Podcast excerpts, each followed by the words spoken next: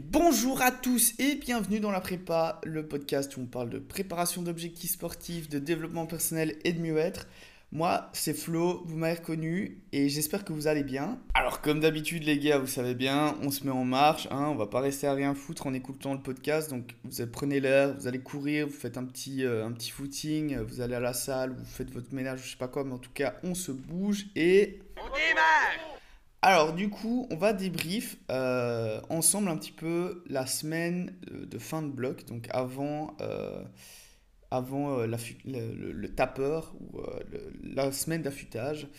Et on va, on va voir un petit peu ensemble ce qu'on a fait. Alors la semaine après Madère, l'objectif c'était clairement de faire du volume, de garder cette haute intensité pour en fait vraiment concrétiser sur les adaptations que j'avais demandé à mon corps pendant la semaine à Madère. Donc, on a commencé bien évidemment par un classique lundi diagnostic pour voir un petit peu où on allait aller pendant la semaine. Et le lundi, en fait, c'est très bien passé. J'ai fait un, un, jog de, de, 10 km. Alors, clairement, j'étais en zone 1. Euh, je mets euh, à peu près 5 minutes de moins que, que, euh, que d'habitude sur mon tour classique. donc tous les voyants sont ouverts, il n'y a pas de douleur, il y a pas de... Il y a, un peu de fatigue. Il y a un peu de fatigue de manière générale, un, petit manque de sommeil sur les derniers jours là-bas. Mais il n'y a pas du tout de douleur ou de stress au niveau mécanique ou en tout cas de, de problèmes physiques, on va dire. Alors du coup, lundi, ça s'est très bien passé, euh, pas de souci à ce niveau-là. Je me dis, cette semaine-ci, mon objectif est donc de garder une certaine intensité, particulièrement dans les montées, parce que je me suis rendu compte à Madère que euh, les, grandes grimpes, en fait, il y a des moments où euh, ça devient extrêmement difficile, et je voulais en fait remettre un petit peu de, qualité, en tout cas sur ce qui était grimpe, parce que c'est vrai que j'ai focus pas mal les descentes, en fait, l'air de rien. Mais je voulais remettre un peu de qualité au niveau de la grimpe et particulièrement sur l'économie de course en montée. Donc, c'est-à-dire euh, bah, simplement, en fait, l'efficacité avec laquelle on grimpe sur des côtes qui sont plus ou moins élevées, sur des pentes qui sont plus ou moins élevées. Donc voilà, ça c'était mon focus de la semaine.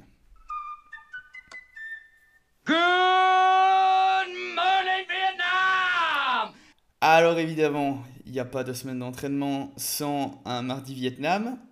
Pour moi, c'était pas le dernier euh, de la saison, pas encore.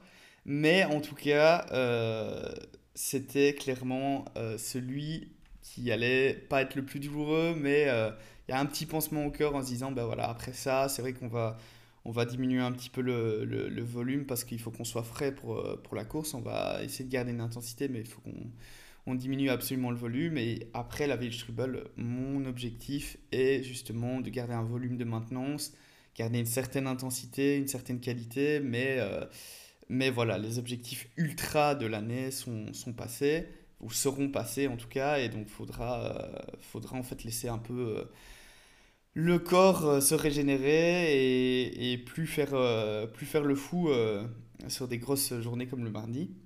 Mais ce mardi-ci, c'était toujours le cas. Alors, je suis parti sur une séance où je me suis dit, je veux faire un peu plus long. Euh, la question était en fait euh, de faire de la qualité en montée, comme je l'ai dit précédemment. Donc, de travailler vraiment cette économie de course. Et en fait, j'ai pris un parcours qui était très vallonné. Et j'ai travaillé vraiment en montée à faire le plus de petits pas, très dynamique. Donc, euh, vraiment travailler un peu de manière pliométrique. Euh, c'est-à-dire rebondir directement à l'impact du sol, etc., euh, etc. Et en fait, je me suis rendu compte que même à ce niveau-là, donc le travail effectué à Madère m'avait vraiment permis de gagner en qualité et en économie de, course. Le fait de faire justement des, des grandes pentes, des grands dénivelés sur des très longues distances, euh, ça m'a vraiment aidé au niveau de l'entraînement. Donc là, j'ai vraiment ressenti en fait que, que le, le, travail était effectué à ce niveau-là et que je pars pas avec un bagage qui est très nul en montée. Donc voilà, ça c'était le mardi, on fait un 18 km, euh, il y avait, je sais plus, il y avait à peu près 600 mètres de dénivelé positif, je pense, si je dis pas de bêtises. Donc c'était euh, c'était une bonne pente, c'était chouette. Ensuite, après ça, bah, le squat, hein, comme d'habitude, mardi on fait, on fait les jambes, on fait du squat pour renforcer les cuisseaux.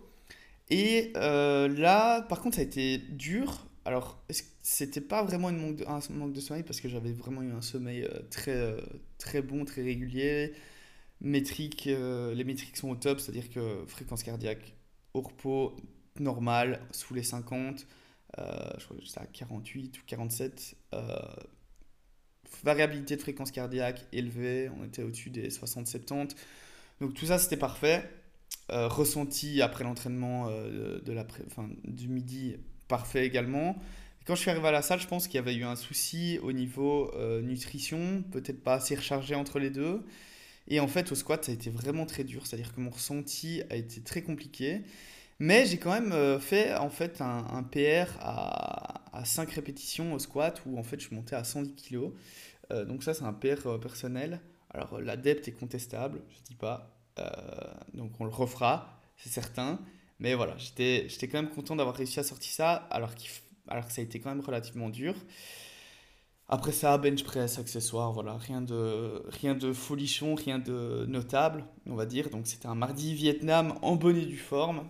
Euh, rien à signaler, excellent entraînement, j'étais très content. Très très content. Donc, euh, donc voilà. Alors ensuite, mercredi, mercredi, là j'ai fait euh, ben, de la zone 1, euh, donc je voulais faire de l'endurance fondamentale. Euh, malheureusement, sommeil pas génial, donc je me suis réveillé un peu groggy le matin, un petit peu, un petit peu la tête dans le derche comme on dit. Et, et je suis quand même allé faire ma séance, donc j'ai fait, fait environ une heure et demie, toujours trail, donc j'ai vraiment essayé de de faire du trail, essayer de, de remettre du dénivelé, enfin de continuer à garder ce dénivelé malgré euh, le fait que ici bah, c'est pas aussi pentu que Madère malheureusement. Donc voilà. Et, et, à la fin, je me sentais pas euh, en top forme. Donc heureusement que c'était une séance avec euh, justement c'était un jog facile, c'était long mais c'était facile. Le but n'étant vraiment pas de, de me cramer et de crier une cartouche avant la fin du bloc. Donc Là, jeudi, par contre, nouvelles chaussures. Il faut un petit peu les, break-in, comme on dit. Donc, il faut un petit peu les, user euh, parce que ça va être mes chaussures pour euh, la ville Strubel. Donc, euh, cette fois-ci, je suis passé sur On Running. Alors, On Running, c'est une marque suisse. J'adore le concept où c'est un chausson en fait avec un mèche qui vient se remettre par-dessus. Pour moi, c'est très très confortable. Alors ici, je suis parti sur la Cloud Ultra 2. J'ai eu la Cloud Ultra 1, c'est la chaussure avec laquelle je me suis entraîné euh, l'année passée. Et j'ai fait euh, le trail de Cistercien 100 km avec cette chaussure. Et j'étais vraiment, vraiment agréablement surpris de cette marque. Alors, c'est vrai, au niveau des prix, ils font pas de promo. Euh, mais la chaussure a vraiment des qualités que, que j'apprécie, surtout au niveau du confort ayant difficile de justement trouver une chaussure euh, pour, euh, pour mes pieds qui sont naturellement larges, euh, c'était voilà, j'ai testé. À la base, je repartais sur Soconi, sur l'Exodus 2. Malheureusement, il n'avait plus ma taille, donc on a, on, a, testé d'autres chaussures et comme d'habitude, je suis allé chez Trax hein, à Jambes. Ils sont très très professionnels, donc si vous avez besoin de chaussures de running mais que vous ne savez pas quoi acheter, je vous recommande vivement d'aller là-bas. Ils sont très pros. Ils vont faire tester euh, pas mal de chaussures. Ils vont faire tester ça sur tapis pour que vous ayez directement le ressenti et, euh, et voir si ça vous convient. Moi, je vous recommande vraiment d'aller là-bas. Alors, et c'est pas sponsorisé. Alors, euh, du coup, ce jeudi, pour tester les chaussures, pareil, jeudi un peu qualité, je voulais continuer à travailler justement ce, ce dynamisme en montée, cette économie de course. Et donc, je suis parti euh, à Godin, euh, où il y a les trails permanents, et j'ai fait le, le, trail bleu. Donc, euh, donc, en fait, c'est un peu comme les pistes de ski. Pour ceux qui ne connaissent pas les trails permanents en Belgique, on fait, on fait les couleurs vert, bleu, rouge et jaune, enfin, et noir, souvent très longtemps en jaune. Et, et en fait, c'est simplement des trails dont le marquage et le balisage restent permanents. Et vous pouvez trouver le GPX sur les différents sites web qui sont disponibles. Ici, à Godin, ça fait, euh, ça fait maintenant quelques mois qu'ils sont disponibles les parcours sont vraiment super cool. Il y a très peu de routes. je pense que c'est 90% euh, de off-road euh, sur les quatre distances. Donc voilà, c'est très très cool. En plus, il y a moyen de mixer. Donc même eux sur leur site expliquent que si vous prenez telle bifurcation au lieu de suivre tel signe à tel moment, ben, en fait vous pouvez faire des distances intermédiaires et ça c'est vachement cool. 16 km, très bon ressenti, euh, les chaussures incroyables. Voilà, vraiment, j'adore vraiment. Je sens que je dois faire un peu plus attention au niveau stabilité qu'avec euh, avec les pérégrines. Tout à fait normal, c'est pas le même format de la chaussure. Elle est, elle est sensiblement plus haute que euh, la Soconi euh, Peregrine ou même l'Axodus. Donc voilà, très bonne chaussure. Je, vais encore, je fais encore des kilomètres avec, évidemment, pour bien l'user avant de partir là-bas, pour éviter que j'ai une mauvaise surprise. C'est très très important. N'achetez jamais une nouvelle paire de chaussettes, euh, de chaussettes, de chaussures quelques jours avant votre course parce que ça va être, ça va être très compliqué. Euh, il faut que la chaussure, vous l'utilisiez vraiment un maximum avant. Ici, moi, j'avais planifié justement euh, deux semaines avant de, bien les poncer, on va dire, de faire euh, environ une centaine de kilomètres déjà avec. Donc voilà, je sais qu'elles seront adaptées à mon pied pour le jour de la course et que j'aurai pas de surprise. Vendredi, vendredi, là, ça a été encore une fois sommeil un peu compliqué. Alors, est-ce que euh, est-ce que c'est parce qu'il y a un relâchement? Est-ce que c'est parce que, euh, au contraire, je commence à, à sentir un peu l'excitation de la course monter Il y a un petit peu ce stress, il y a un petit peu les doutes qui arrivent, je ne sais pas. Euh, mais en tout cas, mon sommeil est un peu impacté en ce moment, donc c'est un petit peu compliqué. Bon, évidemment, il y a des facteurs de vie externes qui font que, donc ça, ça, joue également.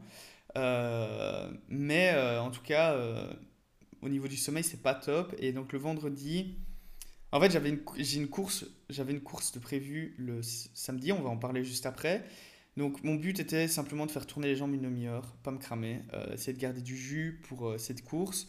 Où l'objectif n'était pas de faire un résultat, parce que voilà, on est en fin de prépa, mais l'objectif était justement de faire des kilomètres, de faire du dénivelé, de faire du technique.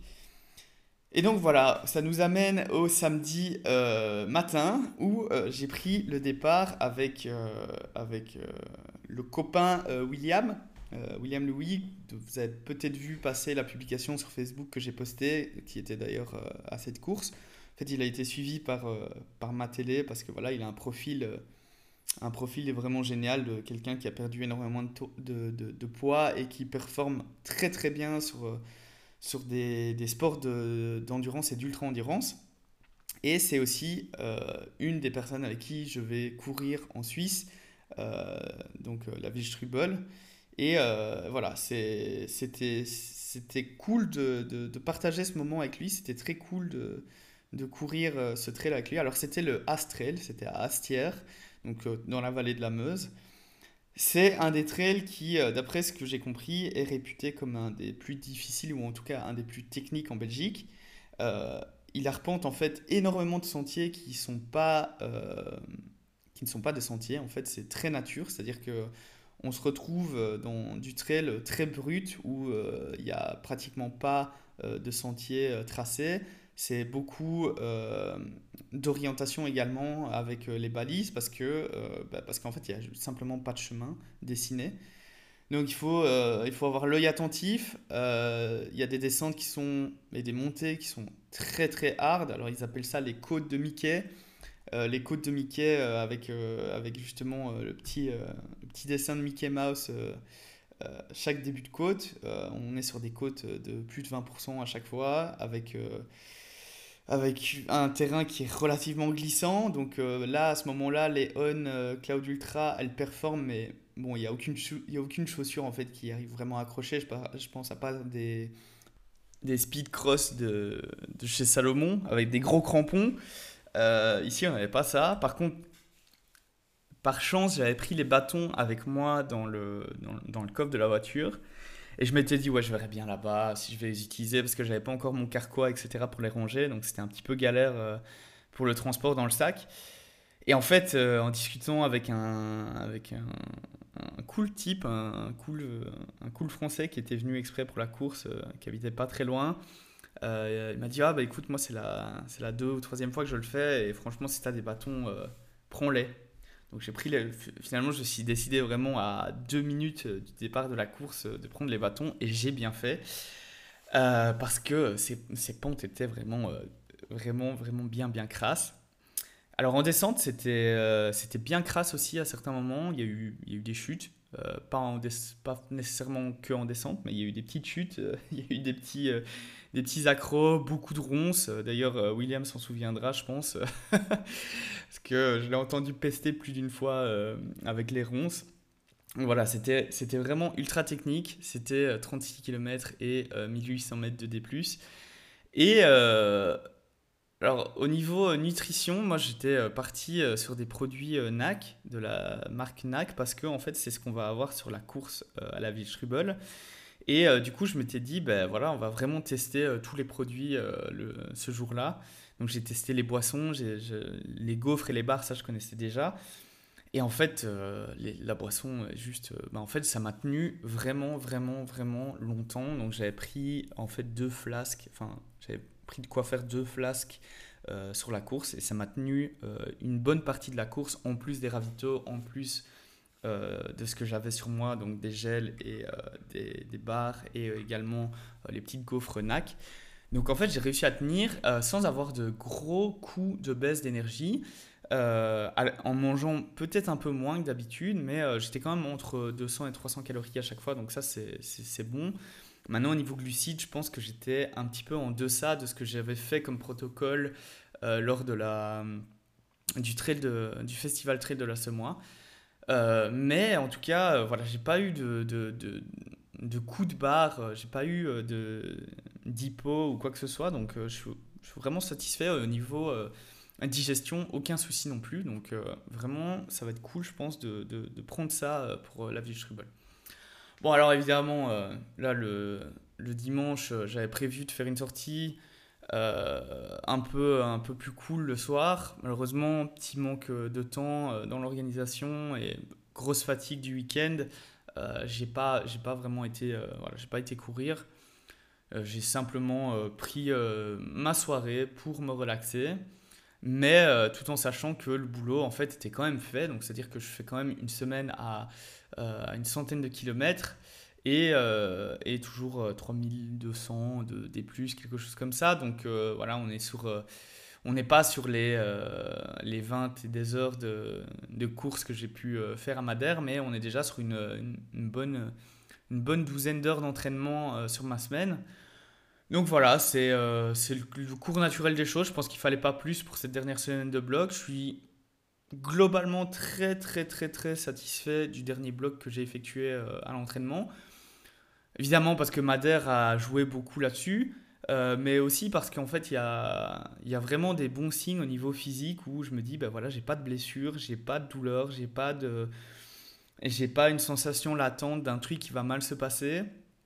Et donc maintenant, il faut tout doucement rentrer un petit peu dans, euh, dans la course et, euh, et, faire un petit peu le, le, travail mental en amont pour, pour vraiment rentrer dans cette course et dans les meilleures conditions possibles et pas se louper. Donc voilà.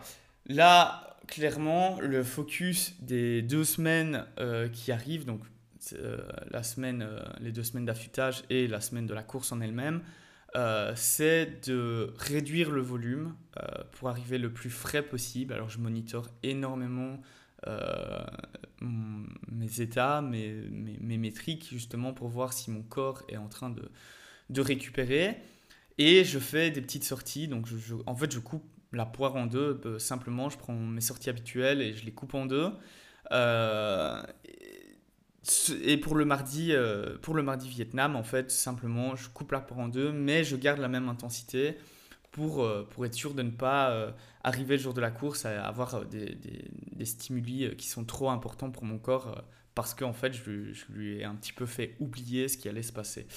Donc voilà, ça c'est l'objectif au niveau du tapeur. Alors au niveau, donc le tapeur ou la semaine d'affûtage, voilà, il y a des gens, ils prennent trois semaines, il y a des gens, ils prennent deux semaines, il y a des gens, ils prennent une semaine. Euh, ça, ça dépend un petit peu de tout un chacun. Ça dépend aussi euh, de votre programme d'entraînement. Ça dépend également de l'objectif. Donc, si vous avez des objectifs qui sont très gros, bah, c'est vrai qu'on a tendance à se dire euh, on veut arriver le plus frais possible. Donc, on va peut-être prendre deux semaines plutôt qu'une semaine. Quand on a des objectifs qui sont un peu plus petits, mais qu'on sait que, qu'on sait que voilà, on, on, se sent très frais, c'est un peu le ressenti du moment, bah, on, peut gérer un petit peu en se disant, effectivement, là, je me sens frais, je peux quand même garder un certain volume pour, pour justement limiter le, le, la baisse d'adaptation en fait jusque la course. Donc moi, mon choix, c'est de faire deux semaines. Euh, donc euh, après euh, le Astrel, faire une semaine vraiment où je décharge à 50%. Donc je vais essayer de faire une semaine entre, entre 60 et 70 km. On, on va voir un petit peu les résultats à ce niveau-là. Et la semaine d'avant la course, ben voilà, je vais faire une, une sortie ou, ou l'autre, faire peut-être un peu plus de vélo. Et les deux jours avant la course, ben, on, va, on sera là-bas. J'ai pour objectif d'essayer dans tout pas forcément d'aller courir, courir, mais en tout cas euh, monter en altitude pour essayer de, m'acclimater le plus possible à l'altitude. Il faut savoir que l'altitude en montagne, euh, ça a une influence évidemment avec l'oxygène sur euh, votre corps. comment ça se traduit en, ultra trail ben, Ça se traduit par, par une difficulté à s'alimenter parce que le système digestif a besoin d'oxygène pour, pour digérer les aliments. Euh, si on a moins d'oxygène, c'est plus difficile à, digérer, sachant que l'oxygène est également utilisé dans les muscles pendant l'effort. Donc voilà, on se retrouve avec, euh, avec un dilemme euh, au niveau du corps, on va dire. Et, je pense que c'est assez important de, de s'acclimater. Alors à Madère, je me suis acclimaté à plus ou moins 1500 mètres. Donc j'ai passé pas mal de temps à, à, 1500 mètres, ce qui aide vachement. maintenant, Là, on va monter jusque, euh, si je ne dis pas de bêtises, 2800 euh, sur le dernier col qui est à 40 km de la course. Donc voilà, on va passer quand même relativement beaucoup de temps en altitude. On est à minimum 1000 mètres d'altitude, donc il faudra, euh, il faudra essayer de, s'acclimater le plus possible là-bas. et, prier pour que tout tienne le jour J. Donc voilà, ça c'est un petit peu le récap, le débrief de cette semaine d'entraînement. Euh, et, je suis assez confiant. Maintenant, on va travailler euh, ce qui reste à travailler, c'est-à-dire euh, bah, la récup, le mental, le matos. On va, on va commencer à préparer tout ça et, et, se mettre dans un bon mood pour partir. This morning, I discussed the idea of the self as the basis of the universe. Alors aujourd'hui, dans, le, dans cet épisode, on va, on va discuter un petit peu de, de ce que j'aime appeler l'éternelle insatisfaction. Et pour ça, euh, je vais étayer mon propos en fait euh, avec un, en paraphrasant évidemment euh, un, un, passage du bouquin de 12 règles pour une vie de Jordan Peterson. Et dans ce passage, en fait, il explique que on est toujours et simultanément au point A, qui est en fait euh, ben, techniquement moins désirable que ce qui pourrait être. Et on est toujours en fait en mouvement vers un point B. Ce point B qu'on considère comme un objectif qui est dans nos valeurs implicites ou explicites meilleur que le point A. Donc on est toujours en train de chercher quelque chose de mieux. Et en fait, euh, du coup, dans, cette, dans ce mouvement perpétuel et, simultané, on est toujours dans cet état euh, où on voit le, monde de manière euh, insuffisante. Donc euh, le, monde nous est insuffisant, ou en tout cas notre monde nous est insuffisant, et on cherche à corriger ça. Alors, quand on est évidemment dans cette optique, ben, ce qui se passe, c'est qu'on essaye toujours de faire en sorte que les choses soient droites, que les choses soient améliorées, euh, même si on a déjà tout euh, ce qu'on a besoin. Si on, est déjà dans un état où euh, voilà, tout, tout ce qu'on a autour de nous est satisfaisant et simplement avoir le nécessaire de vie pour être OK. Donc en fait, même si on est satisfait temporairement, en fait, on, on reste curieux de, se dire, ouais, mais en fait, si j'avais fait ça autrement, euh, peut-être que le résultat serait différent et peut-être que ce serait euh, ultimement meilleur pour moi ou pour euh, mon entourage ou pour que sais-je. Et en fait, on est tout le temps en train de, prendre ce, le présent. En fait, on est dans un framework, dans un, dans, vraiment dans un, une description du présent qui est tout le temps manquante. Il y a toujours quelque chose de manquant et du coup, le futur est éternellement toujours meilleur. Le problème avec ça, c'est que on est considéré comme éternellement insatisfait, ce qui est vrai.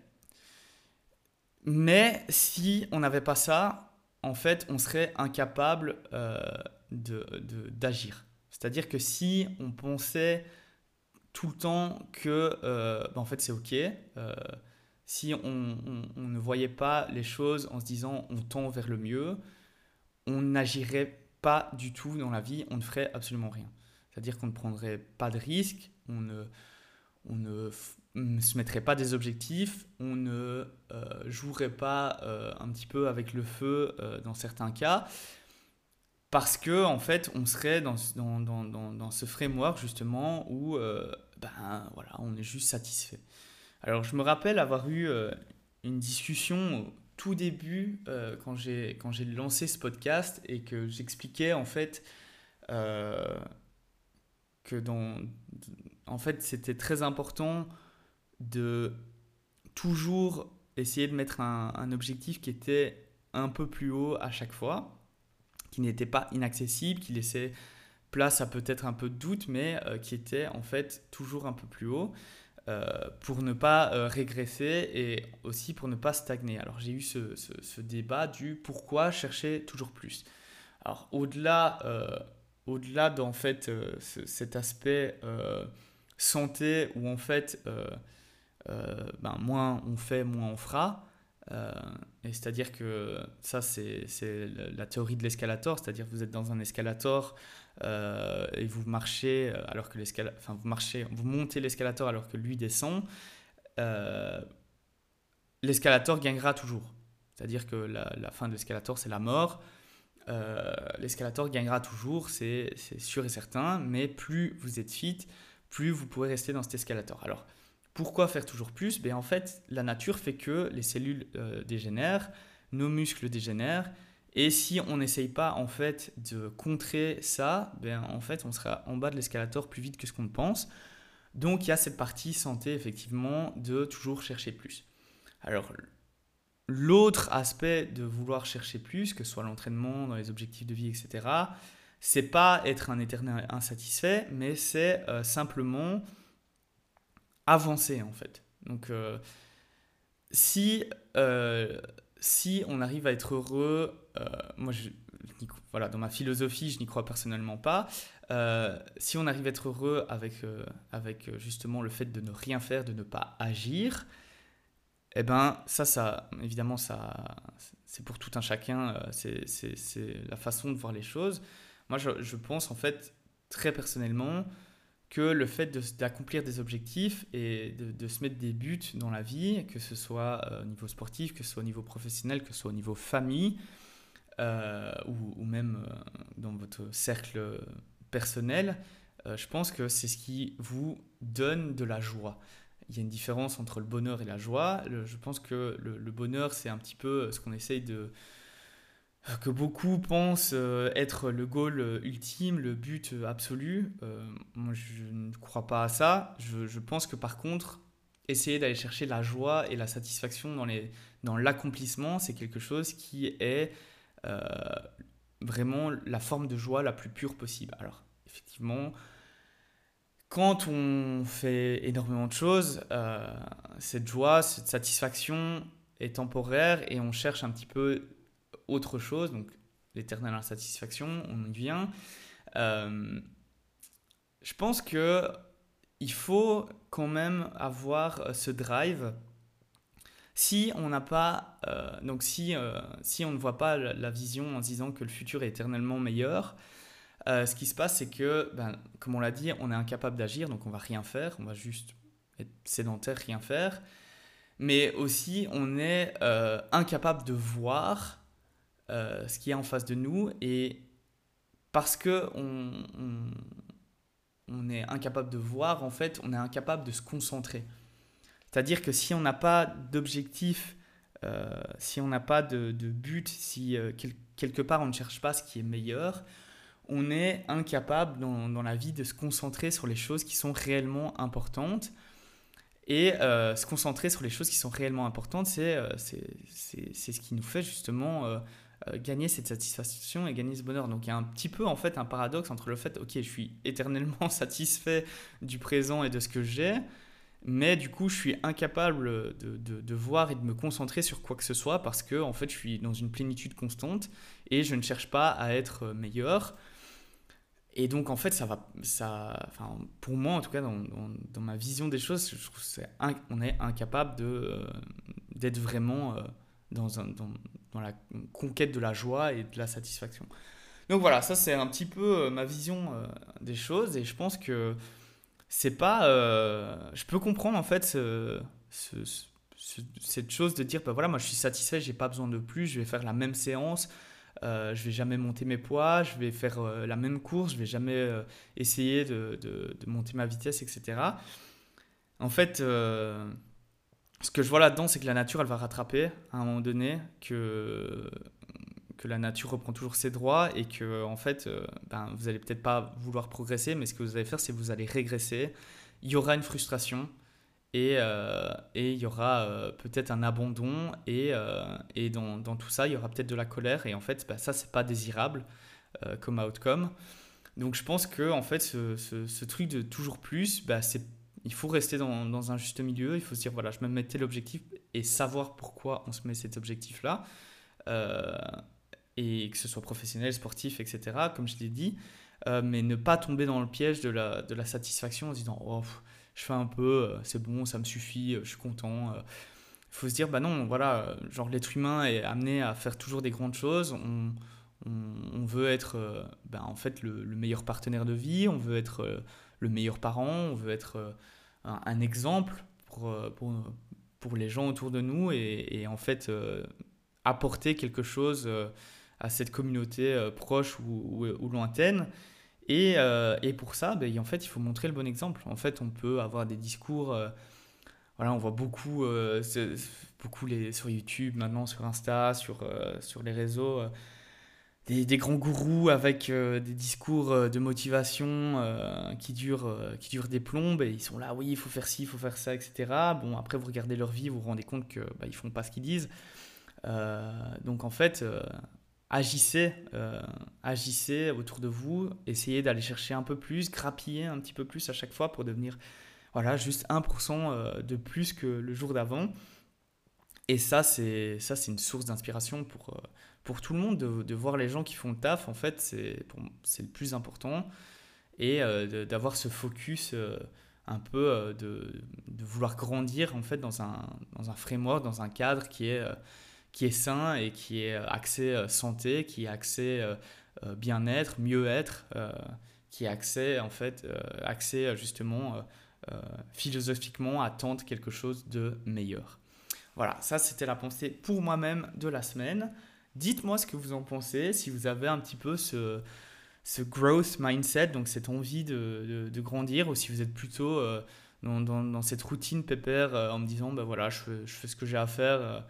Euh, et dites-moi peut-être si ça, un petit peu, ça vous fait un petit peu réfléchir en fait sur vos propres objectifs, d'avoir cette discussion avec vous.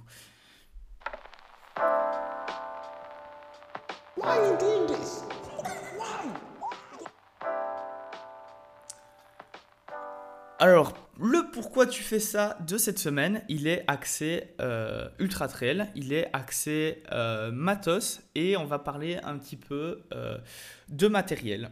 Alors, il faut savoir que sur des courses comme l'UTMB ou les courses de l'UTMB, donc du, du challenge UTMB, ils ont toujours du matériel obligatoire. Alors, il y a généralement trois kits. Donc, il y a le kit de base que tout le monde doit avoir.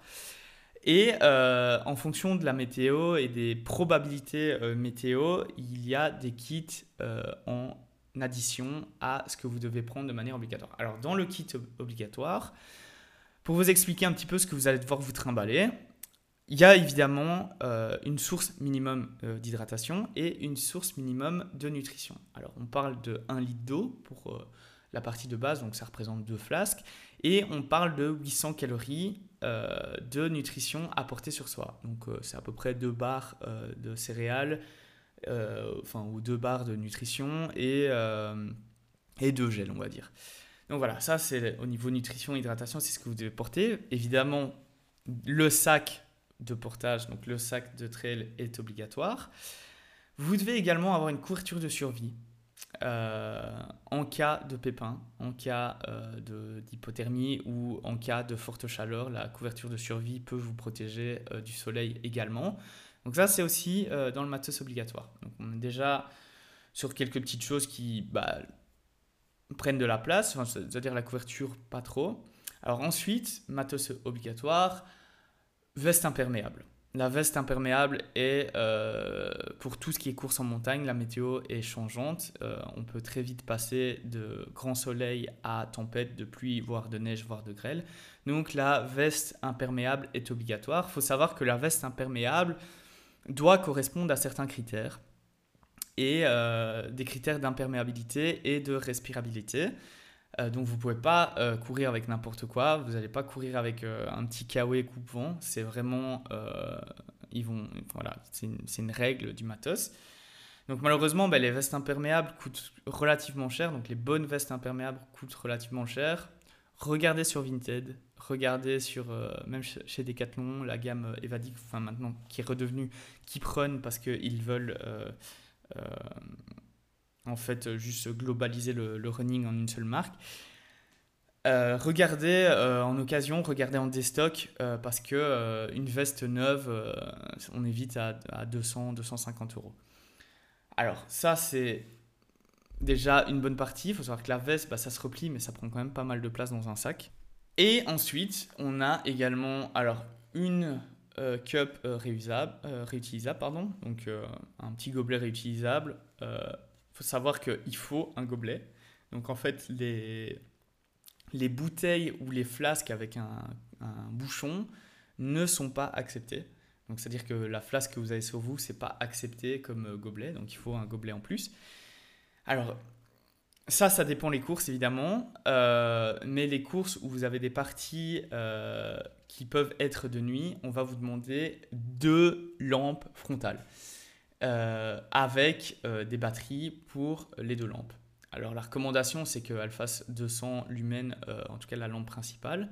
Donc ça, c'est extrêmement c'est extrêmement ennuyant parce que, ben, en fait, si vous avez une Petzl, trouver des batteries sur des vieux modèles c'est très difficile.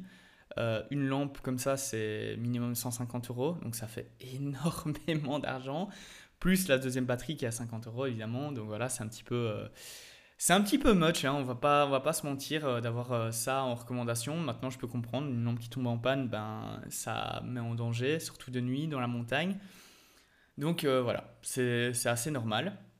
Mais il faut savoir qu'on va se le trimballer. Alors, il demande également un sifflet. Le sifflet sur les sacs Salomon, il est inclus, donc euh, bah là, pas trop de soucis.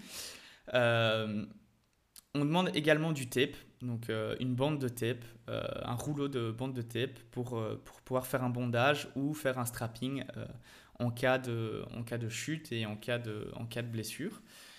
alors, on demande également en montagne un pantalon ou un legging ou alors une combinaison entre euh, le legging, enfin un short on va dire, et euh, une chaussette qui euh, couvre la jambe complètement. Ça c'est justement parce que les températures au-dessus peuvent diminuer, qu'on peut tomber dans du froid. Donc voilà, c'est assez normal. Ensuite, protection de la tête. Donc on demande soit une casquette, soit un bandana, soit un, un maintenant que vous le portiez ou non, j'imagine ça n'a peu d'impact, mais en tout cas on vous le demande. Euh, pour protéger euh, justement du soleil au cas où. Ensuite, euh, on demande également une seconde couche pour le haut du corps avec des, longues, des longues manches pour le froid. On ne peut pas prendre n'importe quoi, il faut quelque chose qui soit vraiment relativement chaud comme seconde couche en cas justement de température, de température ben, plus froide. Et alors, il ne faut pas que ce soit en coton, il faut que ce soit respirable. Alors, au niveau de la tête, ben, on va vous demander un bonnet également. Et on va vous demander des gants qui sont chauds et waterproof. Et bah, ça, voilà, des gants waterproof, c'est d'office Gore-Tex, donc encore une fois, c'est des choses qui coûtent de l'argent. Il faut savoir qu'on dit que la course à pied, ça coûte pas très cher, mais l'ultra trail, c'est pas un sport de riche, mais on n'est pas loin. donc voilà, ça, là, là, on commence déjà à en fait mettre beaucoup de matos dans le sac. Ça commence à faire beaucoup. Alors, au niveau, euh, du, pantalon, on va vous demander aussi un surpantalon qui est waterproof en cas de tempête. Tout ça, c'est le matos obligatoire, c'est le matos qu'il faut se trimballer. On, se trimballe ça euh, sur l'événement. Malheureusement, c'est euh, compliqué d'avoir tout ça dans le sac. Alors, si vous avez une assistance de course, bah, tant mieux, parce que bah, il y a moyen en fait de quand même euh, alléger le sac, sachant qu'on va avoir ça sur des ravitaux. Enfin, j'imagine en tout cas euh, que euh, vous pouvez alléger quand même une grosse partie. maintenant, c'est quand même c'est quand même. Donc, ce que ça veut dire, c'est que ça, c'est un kit qu'il faut avoir et qu'il faut essayer de transporter plusieurs fois à l'entraînement avant la course. Il faut savoir ce qu'on va avoir sur le dos. Il faut savoir que chaque kilo rajoute euh, une demande de puissance. Et, euh, et, et ça, c'est quelque chose auquel on ne pense pas nécessairement, mais, euh, mais ça fait la différence lors de la course parce qu'en fait, on va avoir des paces qui sont bien différents à cause de ce poids apporté. Donc, si vous vous entraînez pas avec tout ce matos, ben, il faut quand même essayer de le faire quelques fois avant, avant le jour J pour se rendre compte de ce que c'est. quoi. Et essayer d'alléger le plus possible si on peut. Alors, au niveau du kit temps chaud, kit temps chaud, on vous demande des lunettes de soleil, bon, ça c'est assez classique. On demande une casquette saharienne. Alors, c'est pas le truc le plus sexy, mais euh, en fait, il faut quelque chose qui couvre la tête et, euh, et qui, euh, qui également couvre la nuque pour éviter les, les, fortes chaleurs. Et évidemment, voilà, on va vous demander du, de, du, fin de, de la crème solaire. Mais également, et là, on passe de 1 litre à 2 litres d'eau, ce qui est complètement logique puisque le corps sue beaucoup pour garder sa température. Alors le kit grand froid, là on est encore, euh, on est encore euh, sur euh, plus. Donc évidemment, bah, dans, le, dans le base kit, on a déjà pas mal de choses. Mais on va vous demander une troisième couche chaude. une couche qu'en fait on met entre la, la, deuxième couche et la, veste waterproof. Et euh, on recommande également euh, de prendre des, vêtements chauds euh, en plus. Alors, ce qui est également demandé, c'est des lunettes de protection pour les yeux. Alors, si vous avez des lunettes qui, qui sont à la fois bons pour le soleil et bons pour la mauvaise météo, donc avec des, lentilles qui sont photochromatiques, donc qui changent en fait du vert tempéré qui change en fonction de la luminosité, euh, et des UV, ben, en fait c'est top. Sinon, ben, il faut une autre paire de lunettes, malheureusement. Et évidemment, il faut que euh, les chaussures de trail soient des vraies chaussures de trail et pas des chaussures minimalistes ou ultra light parce que ben, sur des météos, il y a de la neige euh, ou des températures vraiment extrêmement froides. les pieds prennent grave cher et, et on n'a pas envie de perdre des orteils. Donc voilà, ça, le, ça ce sont les trois kits qui sont demandés. Euh, et, donc, comme je l'ai dit, bah, en fait, c'est ultra important de tester son kit avant parce que bah, ça bouge dans le sac, parce que c'est du poids, parce que euh, parce qu'il faut éviter en fait d'avoir des mauvaises surprises avec son kit. Donc, si vous vous lancez dans votre premier long ou euh, trail ultra et qu'il y a un matos obligatoire à avoir, ou en tout cas que vous savez que vous avez envie de transporter certaines choses, ben, entraînez-vous avec ça.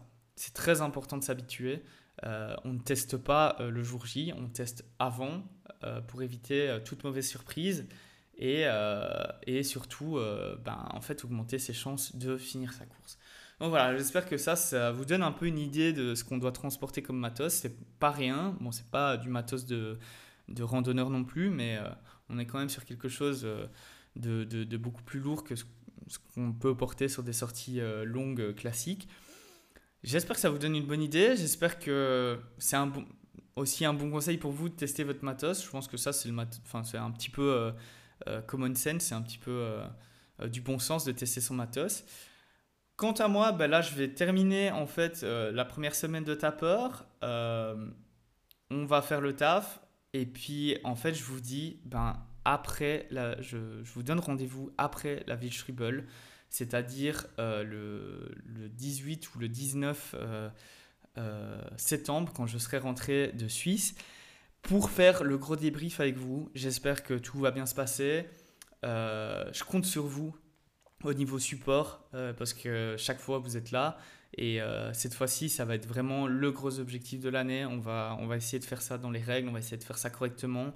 On va essayer de finir avec une performance qui est honorable et on va essayer de sortir les plus belles images pour euh, vous faire partager tout ça. Et, euh, et voilà, je vous donne rendez-vous à ce moment-là et je vous souhaite d'ici là de bons entraînements, je vous souhaite de bonnes courses pour les courses de fin de cet été.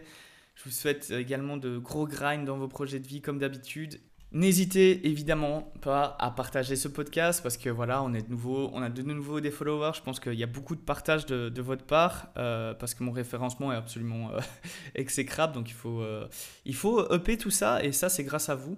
Donc si vous partagez, si vous, si vous mettez un petit follow, si vous, si vous mettez des commentaires sur les posts Facebook, sur les posts Instagram, ça aide vachement au référencement et moi ça m'aide pour le podcast. Donc n'hésitez pas à le faire, lâchez une review.